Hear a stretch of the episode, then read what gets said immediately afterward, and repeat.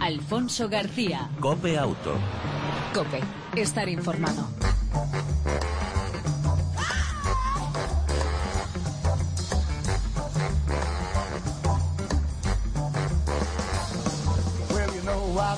Hola, ¿qué tal? ¿Cómo estás? Bienvenido una semana más a este tiempo de radio dedicado al mundo del motor, tanto en las dos como en las cuatro ruedas. Aproximadamente 35 minutos dedicados al mundo del motor en el control técnico, como siempre, un copiloto de lujo, Jesús Hernández, al volante, el saludo y en el arranque de Alfonso García.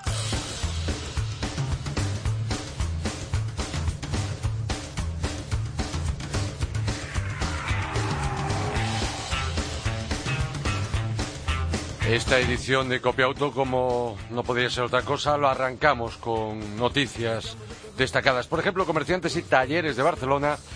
El día sin coches perjudica a la economía. El gremio de comerciantes de vehículos eh, de motor y el gremio de talleres de reparación de automóviles de Barcelona han indicado que el día sin coches, que se celebra este jueves en el marco de la Semana de la Movilidad Sostenible y Segura, eh, incidirá directamente sobre la actividad económica de la ciudad especialmente en talleres de reparación, gasolineras, vendedores de vehículos, aparcamientos y autoescuelas.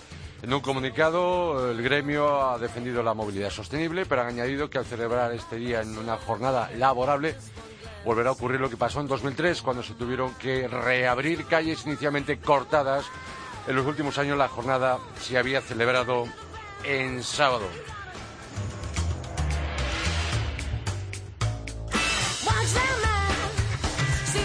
Sustituir el 10% de otros vehículos por motos reduciría un 40% el tiempo perdido en atascos. Um, la contribución de la moto a la movilidad sostenible, por ejemplo, reduce el tiempo de los desplazamientos entre un 50 y un 75% menos, racionaliza el gasto en transporte, permite recorrer 3.000 kilómetros con menos de 100 euros en gasolina reduce las emisiones contaminantes entre un 50% eh, aproximadamente con respecto a otros vehículos y por supuesto disminuye, eh, como bien decía el arranque, sustituyendo, reemplazando un 10% del parque de otros vehículos por motos, se reducirían los atascos en un 40%. Esta es una de las, eh, alguna de las reflexiones que han hecho desde la patronal del sector de las dos ruedas en España, Añesdor, con motivo de esta Semana Europea de la Movilidad, que a unos gusta y a otros no tanto.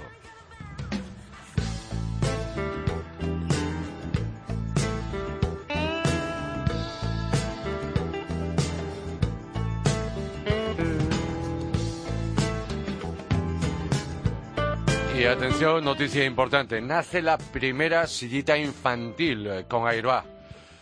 ¿Cómo funciona? Te preguntarás. Pues bien, dentro del marco de la Feria de Poricultura y Colonia se ha presentado la primera sillita con Airbag, que por cierto es de una empresa, de una marca española, Bebe Comfort.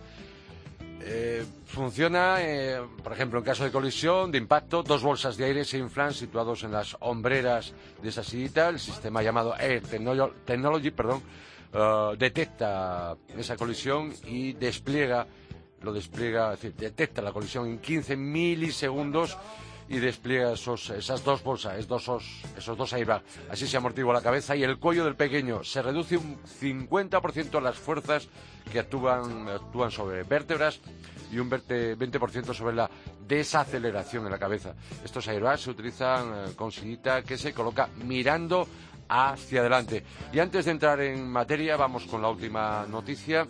A primero de octubre parece que las autopistas de peaje R3 y R5 echarán el cierre. Si nadie lo remedia y el juez no lo prorroga, el 1 de octubre la R3 y R5 en la Comunidad de Madrid dejarán de dar servicio a unos 15.000 conductores diarios. Recordemos que en mayo pasado un juez dictó la liquidación sin efectos suspensivos de estas vías y concedió un plazo de cinco meses para ejecutarla, ordenando a las empresas concesionarias dejar de cumplir el contrato y el cese total de la actividad empresarial a partir del próximo 1 de octubre. El Ministerio de Fomento ha pedido al juez una prórroga de nueve meses hasta junio del próximo año y encontrar una viabilidad no solamente para la autopista de peajes, sino también para sus trabajadores. Además, el Ministerio teme que el juez le imponga asumir la gestión de estas autopistas y pagar la cláusula de responsabilidad patrimonial de la Administración a los accionistas. Serían más de 500 millones de euros. ¿Cómo te quedas? Pues cambiamos de tema.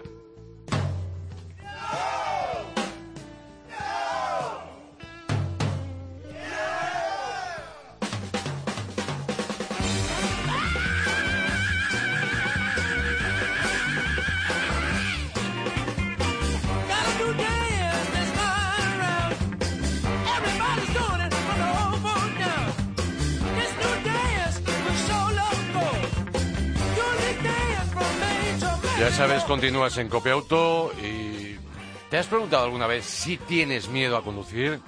¿Sabes que se puede superar? ¿Sabes que existen cursos para perder ese miedo a la conducción por cualquiera de las circunstancias?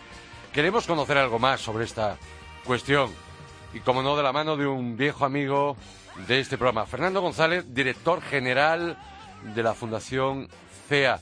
Fernando, buenas tardes, bienvenido. Muy, muy, buenas tardes, Alfonso. Buenas tardes. En primer lugar, ¿qué es y por qué el miedo a conducir?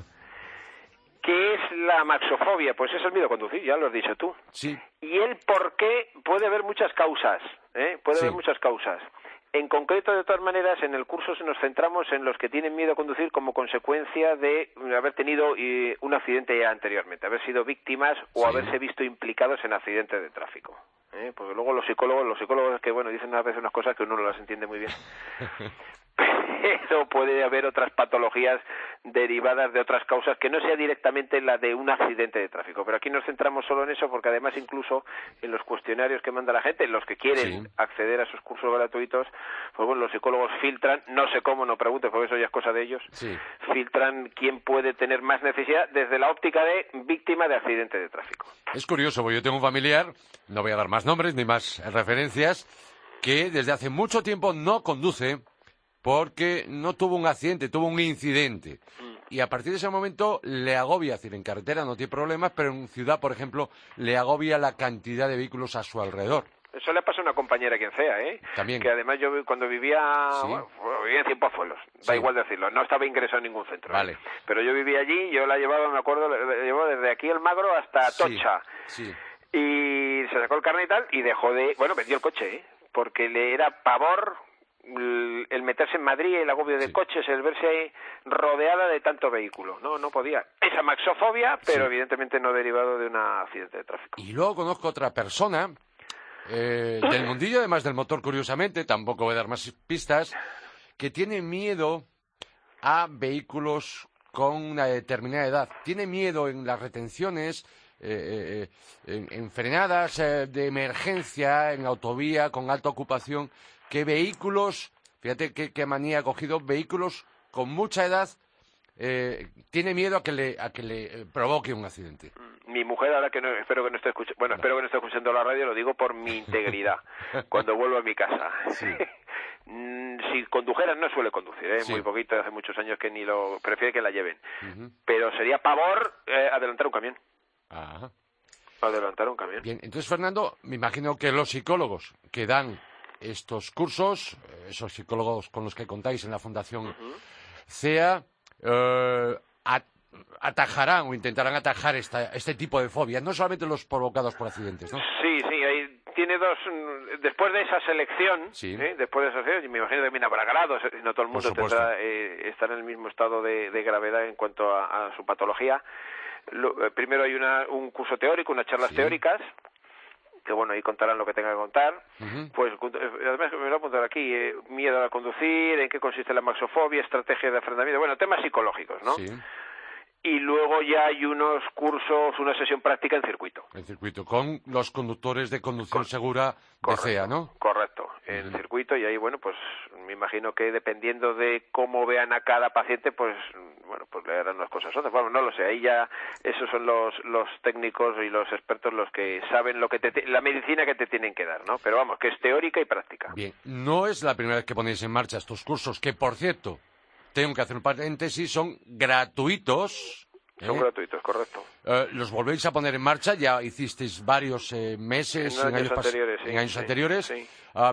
Eh, ¿Tienes fechas, eh, en calendario? Tengo fechas aquí, sí, me, la, me Las han pasado, primeras- me, me han pasado la chuleta. En todo caso, si acaso primero, bueno, para el tema de información hay un teléfono, Sí, lo digo antes porque viene así en la lista y me lo Bien. encuentro antes. ¿eh? El teléfono es el 557-6852, repito, 557-6852, y luego hay un correo electrónico. prefijo de Madrid, me imagino. De Madrid, perdón, no verdad, 91. verdad. Uh, yo estoy de los antiguos. El 91. 90.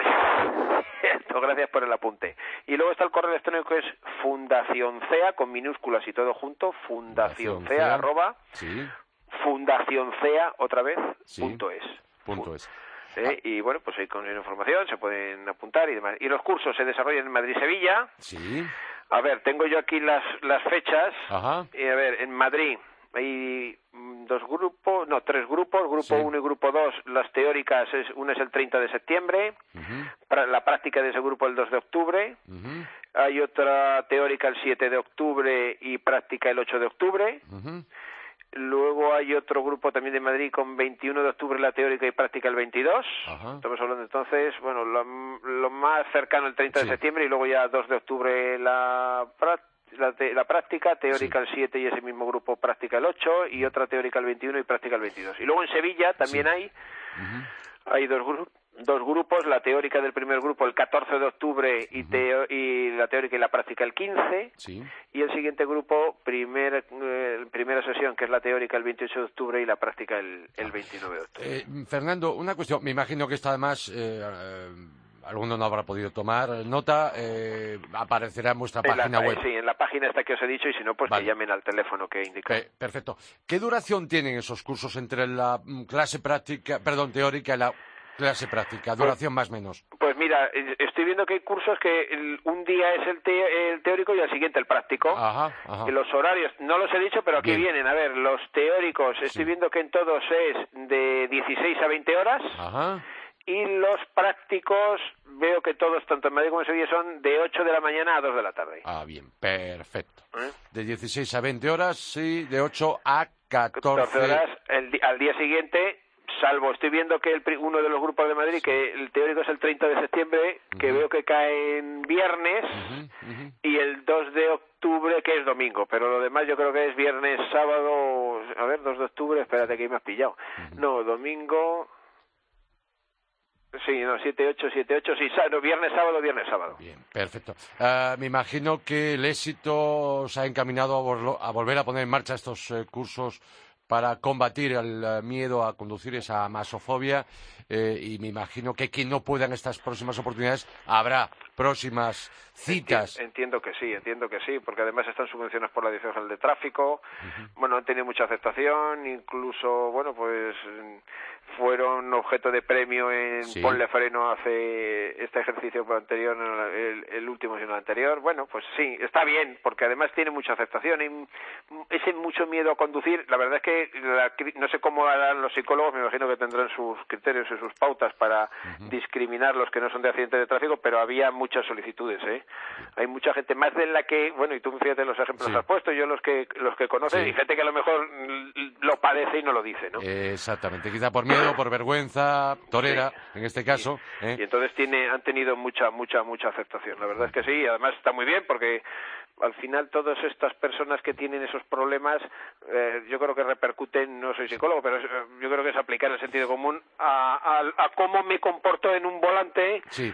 y los miedos pues te quitan reflejos te hacen racionar de forma indebida y eso es mm, pues un incremento, un punto añadido al riesgo ya normal y natural de la circulación de vehículos. Se reduce la seguridad en este caso. Está claro. Obviamente. Por último, rápidamente, Fernando González, eh, director general de la Fundación CEA. Eh, Semana de la Movilidad, Día Europeo de la Día Sí. Europeo de, si no mal me equivoco, de las eh, lo diré, de las víctimas de accidentes. de días sin víctimas de accidentes en Sí. carretera y mañana el Día Europeo sin coches. Vosotros apoyáis la Semana de la Movilidad, pero habéis dicho no al Día sin coches. Bo, es que, vamos a ver, en Madrid, Sí. Y los que vivimos en Madrid, los que nos gusta Madrid, los que padecemos Madrid, Sí. ¿eh? mm, no compaginamos bien y eso no hay más que salir a la calle, hombre. Si vives en un barrio y no sales de ahí como Sí. mi suegro, que no sale de- a los alrededores, le da lo mismo la movilidad que no, ¿no? Pero un día sin coches en determinados puntos de Madrid y la movilidad encajan mal, Sí. salvo que me digas que además la gente no va a coger los coches, Ya. cosa que no va, no pasa nunca y yo creo que no va a pasar. Entonces, me da a mí que se va a formar la de... Digo de la expresión que no suena nada bien en la radio, pero Por bueno, supuesto. la de Dios a Cristo. Exactamente. En, cua- eso en cualquier caso, lo que habría que seguir es, es trabajando más en el transporte público, que Eso es sería una opción. eso es fundamental. Obviamente. Eso es fundamental, es decir, la alternativa, hombre, habrá gente que siempre quiera coger Sí, el coche por porque le apetece. Y. Nosotros teníamos aquí un vecino que de- además es que tenía tanta pasta que le debo que le pusiera la multa, vale. porque aparcaba en el carril bus. Bien, bueno, vale. hay gente, como decía el torero, hay gente pato. Efectivamente. ¿eh? Hay gente pato. Pero evidentemente un atractivo transporte público, eh, pues bueno, pues siempre ayuda a que deje el coche aparcado. A mí me pasó, yo pues yo Sí. lo cojo a veces tienes que salir hacer Sí. gestiones fuera pero yo desde que tengo el metro y el tren a... yo lo mido por cigarros a un cigarro de casa cigarro de casa pues bueno pues me da mucha menos pereza verdad Mira, pero claro el, el otro día hablando con una compañera Sí. además lo comentaba dice en Madrid muchas veces la, la distancia no se mide tanto en kilómetros sino en tiempo que tardo Ey. ¿Eh? Claro, es decir, ella vive en Madrid, yo vivo en Coslada. Sí. Y tardo, si vengo en, en tren, claro, dep- luego depende del transporte. Claro, pero en tren, 35 minutos, 40, Sí. depende luego el atasco que haya. Bien. También es que, pero a lo que voy, hay una compañera que también lo coge en la misma línea el tren cuando lo coge y tiene un mosqueo del 15 porque lleva una semana y dice que el, tren, el cercanía de Renfe está de pena. Está de pena. Pero a lo que voy, eh, esta persona que vive en Madrid, que supuestamente tiene que llegar antes que yo porque está en el casco urbano, Sí. tarda casi 20 minutos más que yo. Porque si tiene que ir para no sé dónde, para no sé cuántos, que si el transbordo, que si el autobús, que si para arriba, que si viene tarde, que si hay atascos. Ya. bueno, pues eso es lo que hay. Bueno, Eso es lo que hay. En cualquier caso, además, no hay que demonizar el automóvil como tal, ¿no? No, yo creo que no, yo creo que no. Todos, yo- todos tienen su encaje, todos pueden convivir, los aparcamientos también, a la gente le gusta moverse en coche, incluso para el tema de compras y demás, y yo creo que bien organizado y bien planificado es, eh, puedes llegar a una solución de este problema de la movilidad que bueno que es un problema muy grande en Madrid, ¿no? Pero insisto, y sobre todo lo has dicho tú, el transporte público. El transporte público, si me reducen los transportes yo lo, incluso lo veo por mis hijos. Si te dices que claro, que hombre, si no, no tienen más remedio, tienen más remedio, pero claro, si me dices es que salgo por la noche y tengo que estar una hora esperando. Bueno, yo lo he visto, yo lo he visto en mi casa, ya te digo que yo vivo en Coslada. Hay un autobús que va a Madrid y viene en la parada el tiempo que va a tardar en llegar el siguiente. Yo he visto hora y media. Bien. Bien, es verdad que es un sábado, Bueno. pero claro, si a mí me va a tardar hora y media el autobús, como podrás comer, si tengo, si no tengo nada, pues me tendré que aguantar. Claro. Pero si no, me buscaré a alguien que me traiga coche, porque claro, Sí. tiene tela marinera. ¿eh? Don Fernando González, como siempre ha sido un placer. Director general de la Fundación CEA. Un abrazo muy fuerte. Y de nuevo que haya que sea todo un éxito, como la primera ocasión de esos cursos gratuitos para combatir el miedo a conducir. Espero y deseo que sí. Un abrazo, gracias. Fuerte para ti, Alfonso. Chao. Alfonso García. Cope Auto. Cope. Estar informado.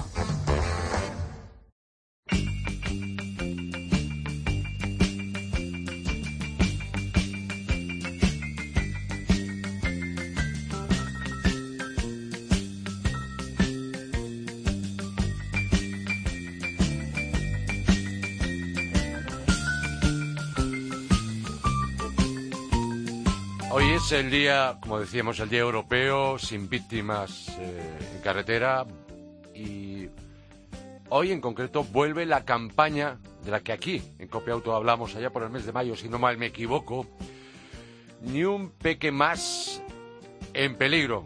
Campaña a contramarcha salvavidas. Y queremos saber el por qué vuelve esta campaña. Cristina Barroso, muy buenas tardes, bienvenida a Copia Auto. Buenas tardes. Cristina es eh, precursora del movimiento a contramarcha y es consultora en SRI, en Sistema de Retención Infantil, y portavoz del modelo sueco de seguridad vial infantil en España.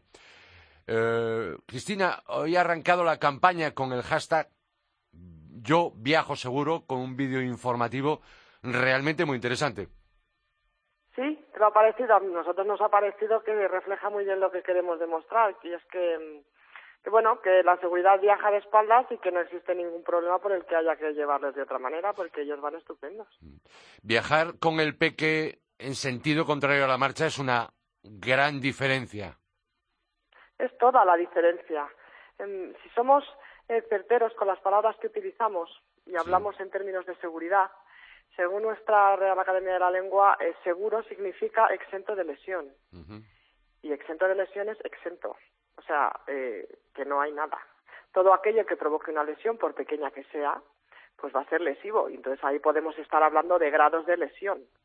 Pero cuando es segura, las lesiones eh, no existen, ¿vale? Entonces, eh, cualquier dispositivo de frente hace daño. Cualquiera. En el momento en el que nosotros hablamos de cinturón de seguridad en España, em, pues lo aplicamos mal la palabra porque es un cinturón de sujeción. De hecho, en otros países eso es el seatbelt, por ejemplo. Allí no utilizan la palabra seguridad, aquí la utilizamos, ¿no? Entonces, dices, ¿tú marca una diferencia? Absolutamente. Es que de espaldas mm, la probabilidad de que tú te hagas daño es prácticamente cero. Daño de cualquier tipo. Es decir, un niño va a dormir en una silla de espaldas y, los padres sufren una colisión frontal en la que ellos sufren lesiones severas o, ¿eh? y es muy posible que ni siquiera el niño se despierte la silla. Cristina, ¿podríamos hablar de que la física no engaña? Es decir, ¿nos lo podrías explicar? Esas fuerzas que actúan sobre el torso y sobre la cabeza del peque.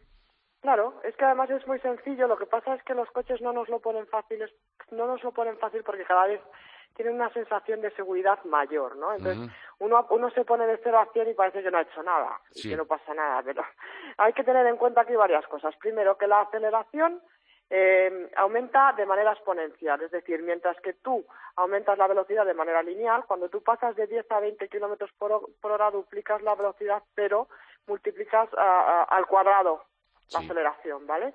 ¿Y, eso qué significa? Bueno, pues que tú te montas en el coche pesando tu peso normal de una báscula y cuando lo pones en marcha, ese peso, entre comillas, empieza a aumentar con la aceleración, de manera que si el coche se detiene, pues tú no es que solo salgas proyectado hacia adelante, es que sales proyectado con, con una masa de cuatro toneladas, ¿vale? ¿Y cómo se evita que salgas proyectado? Pues sujetándote con un sistema, ¿verdad?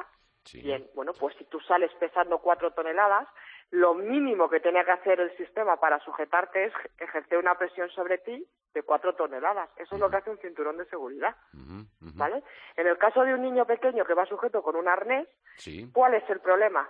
Pues que el arnés está ejerciendo sobre su cuerpo una presión a lo mejor de una tonelada sobre el torso pero como la cabeza no está sujeta a nada y esa sí que sale proyectada hacia el punto de impacto, resulta que tenemos una presión en una dirección de una tonelada y una presión de otra dirección en, o sea, hay una fuerza de otra dirección de a lo mejor 300 kilos, que es la que representa la cabeza. Y entre esas dos direcciones de fuerza está un cuello que no lo soporta. Es que es muy, es muy visual. De hecho, em, de hecho, nosotros estamos acostumbrados a ver esta imagen con sillas, con dummies, pero yo te digo a ti que si yo cojo el dummy de la silla con la que te enseño el crash test y te digo, mira qué buena es, y lo tiro desde un cuarto piso, tampoco le pasa nada al dummy. No, no, es un muñeco que esté hecho a la realidad. Pero quizás si yo te digo a ti, que te dejo caerte boca abajo mirando hacia el suelo desde un cuarto piso y justo a dos centímetros del suelo yo te detengo por un arnés, ¿tú, te, tú, ¿tú eres consciente de lo que a ti te pasaría? Me imagino. Te, desmonta, te desmonta. Tú, no sobrevives a eso, no sobrevives, todo tu cuerpo se rompe. Bueno, pues eso es un niño sentado en una silla de frente. Es, es, un, eh, es una persona a la que toda la fuerza le va a, bueno pues le va a repercutir en, todas aquellas zonas del cuerpo que por, por las que pase. Cuando yo pongo una silla de espaldas a la marcha lo que hago es anteponer un dispositivo entre esa fuerza y el niño y se queda en la silla. Entonces la cabeza no se mueve y toda y toda la presión se queda en el respaldo. Así que en fin es como ¿Tú no has visto hace poco cómo había un señor que saltaba a siete kilómetros de altura o a 7.000 metros de altura en, una red sin paracaídas, ¿no? ¿No viste esa imagen? Sí, sí, sí, la viste, ¿verdad? Sí, sí, pues ese señor justo antes de caer se puso de espaldas a la marcha. Y cayó de espaldas a la marcha porque el cuerpo de una persona está diseñado para absorber todas las fuerzas en esa posición. Si él no hubiera hecho esto, se habría partido por la mitad. Cristina, tenemos que acelerar un poquito, pero con cuidado. Ah, en los países nórdicos basan, y en alguna marca en particular de automóviles, también de origen nórdico, como es Volvo, basan la teoría en que los astronautas, claro. Mm, cuando salen en ese cohete, en esa nave, van en sentido contrario a la marcha. No, cuando salen no, cuando amerizan. Cuando amerizan. Claro, porque cuando deceleran rápidamente, no Solamente solo cuando amerizan. Y en eso se basa esta teoría, ¿no? Claro, es lo mismo. O sea, tú tienes muy poco tiempo para acelerar y decelerar. En, eh, o sea, aceleras mucho y te detienes muy rápido. Entonces, la única manera es de espaldas. y, el, a efectos de física, el astronauta es el que se porta mayores aceleraciones y, por tanto, se considera el pasajero más frágil en ese momento, ¿no? Entonces, la posición del pasajero más frágil es de espaldas. Si yo traslado eso a un niño, pues tengo exactamente la misma teoría. Ellos son muy frágiles y, claro, la aceleración es menor porque el coche no corre lo mismo que una nave. Bien, pero es lo mismo. Los países nórdicos es verdad que tienen la menor tasa de mortalidad infantil, eh, la tasa más baja a nivel mundial. Sí, absolutamente. Ellos nunca han utilizado dispositivos de frente que inmovilicen el torso. No, desde luego, no, a ver, ellos no pueden controlar lo que, lo que viaja en su país porque esto no es una prohibición legal, pero su, su población está informada, entonces desde hace mucho tiempo ellos van a una tienda de bebés a comprar una silla y la tienen de espaldas, es que no tienen otra opción, con lo cual los, niños viajan de espaldas hasta los cuatro años o viajarían sueltos y como eso no es una opción, pues de espaldas. Ahora, que viene un inmigrante de otro país con su silla de frente, bueno, pues bien. Pero eso no es un tema sueco. Así que sí, claro que tienen esa, esa bajísima siniestralidad. De hecho, en Noruega el año eh, pasado no hubo ningún fallecido en carretera menor de cuatro años. Entonces, por lo menos hasta los cuatro años. Como mínimo, sí. Como mínimo, viajar en sentido contrario a la marcha. Efectivamente, y si la silla lo permite, porque el niño no ha alcanzado el peso máximo para el que está homologada o no le llega a la cabeza al límite del respaldo, pues le seguimos manteniendo así y podemos estar hablando de niños que con 6 y 7 años ah, viajan de espaldas a la marcha en su dispositivo sin problemas. Y luego ya si entras en un rollo friki como es el mío, pues te compras un vehículo que se te permita girar los asientos y llevas a tus hijos de espaldas hasta los 13 años como hago yo. Cristina Barroso, eh, la conclusión. Demos un giro de 180 grados a nuestra mente y a nuestros niños, ¿no? Démosle la espalda al riesgo y pongámonos a favor de la seguridad. Eh, no voy a desear mm, éxito a esta campaña que se ha puesto en marcha hoy. Yo viajo seguro a Contramarcha Salvavidas porque estoy convencido que lo está, lo está haciendo y sobre todo no hay nada más que verlo en las redes eh, sociales. Cristina Barroso, portavoz del modelo soco de seguridad vial infantil en España y precursora del movimiento a contramarcha, gracias por atender la llamada de Copiauto y gracias por pensar en los más pequeños. Muchísimas gracias a vosotros por crearnos un, huequito en vuestro espacio. un saludo. Gracias. gracias. Otro. Hasta luego.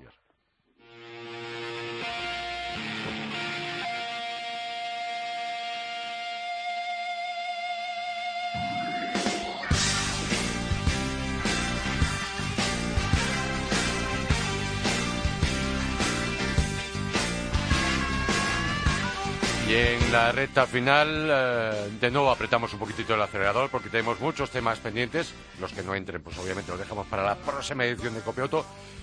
12 pruebas eh, de este programa. La primera, el BMW 330e, híbrido enchufable, sistema eh, combinado de motor de gasolina y eléctrico enchufable. El 330e tiene una potencia máxima de 252 caballos, de ellos 88 proceden del motor eléctrico, el resto del de combustión, de dos litros de gasolina.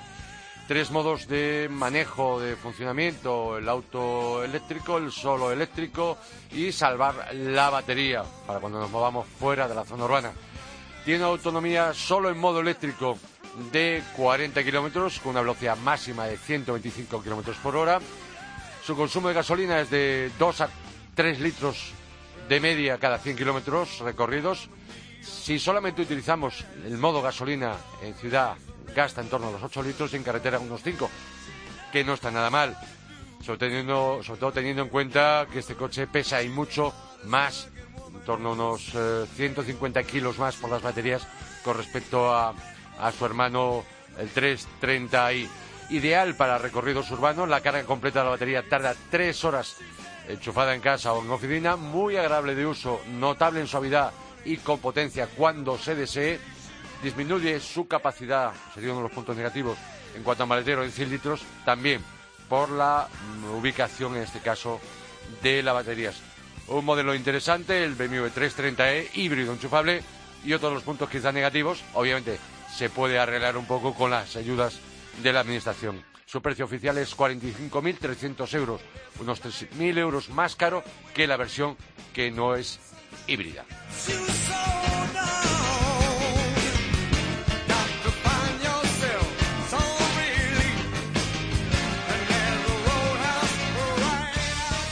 Y otra, otro modelo que hemos traído a prueba, el Seat Ateca, el primer todo camino de la marca española que llega para competir con más de 40 rivales. Eh, tarde, pero con muchos atributos, como para ser líder de ventas, con argumentos iguales, eh, tan interesantes como un maletero de 500 litros, eh, un buen espacio, notable postura de conducción y plazas traseras de buena altura al techo. destacar el acabado, el comportamiento y el espacio interior. Es interior con aire de familia León, con capacidad de cinco personas. El plano de carga es cómodo, buena altura al suelo y con amplio portón. En materia de seguridad y ayudas en cuanto todo lo necesario, bien equipado, en marcha. Un comportamiento de lo mejor de su categoría, buena estabilidad, es ágil y cómodo incluso para su uso en ciudad.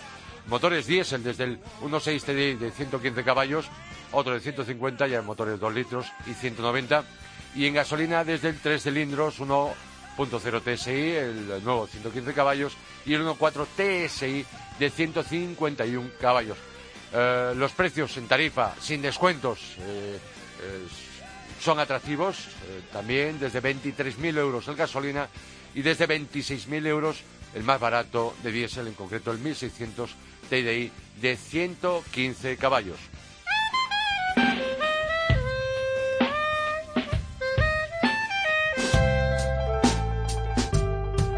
por último, para cerrar eh, la novedad de la semana, el Ford K Plus está fabricado en la India, donde por cierto se le llama Figo. Ahora es un modelo de cinco puertas, es algo más grande y sobre todo más alto que el anterior, un poco más corto que su hermano. El Fiesta, destaca para su tamaño por el espacio para cinco personas, muy bien incluso de altura, para aquellos que superan el 1,80, mayor maletero, dos maletas grandes caben y bien, su frontal es eh, estilo fiesta y como otros modelos de la marca en los últimos tiempos. Nuevo motor de gasolina, 1,2 litros, con consumo medio de 5 litros y se puede elegir entre 70 y 85 caballos. Eso sí, solo con caja manual de 5 marchas. Dirección variable según velocidad, mayor, mayor suavidad en y con más giro, más endurecida para carretera. Y su precio, el precio final del nuevo 4K Plus, eh, parte desde 8.850 euros. Un coche que ya no solamente es ornamenta, sino nos permite recorridos interurbanos bastante interesantes. Y nos tenemos que ir.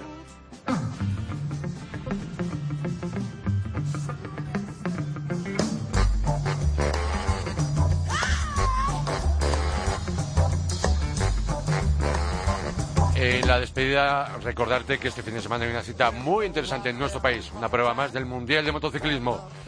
Gran Premio Motorland Aragón, realmente muy interesante y para no perderse, en directo o a través de la tele. Y bueno, en el control técnico estuvo Jesús Hernández, como siempre nuestro copiloto de lujo. Ya sabes, te esperamos en la próxima edición, en la próxima entrega del Copy Auto, la próxima semana. Mientras tanto, ya lo sabes, disfruta, si puedes, de tu vehículo y de los tuyos. Chao, el saludo de Alfonso García. Somebody you can trust. Cause once you hand it over, you know you won't see me. So don't you